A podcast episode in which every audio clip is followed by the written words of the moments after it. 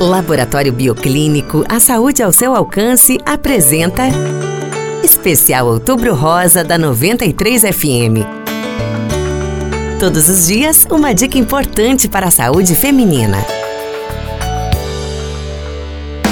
Um nódulo ou um outro sintoma suspeito nas mamas deve ser investigado para confirmar se é ou não câncer de mama. Para essa investigação, além do exame clínico das mamas, os exames de imagem podem ser recomendados, como mamografia, ultrassonografia ou ressonância magnética. A confirmação diagnóstica só é feita, porém, por meio da biópsia, técnica que consiste na retirada de um fragmento do nódulo ou da lesão suspeita por meio de extração por agulha ou de uma pequena cirurgia. Material retirado é analisado pelo patologista para a definição do diagnóstico. De acordo com o Instituto Nacional do Câncer do Ministério da Saúde, existe tratamento para o câncer de mama. O Ministério oferece atendimento por meio do Sistema Único de Saúde, o SUS. Nós do Bioclínico sentimos orgulho do nosso trabalho, da nossa história, dos nossos desafios.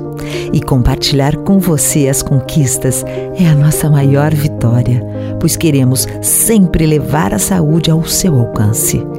Obrigada a todos que elegeram o Bioclínico pelo quarto ano consecutivo o melhor laboratório de Sinop.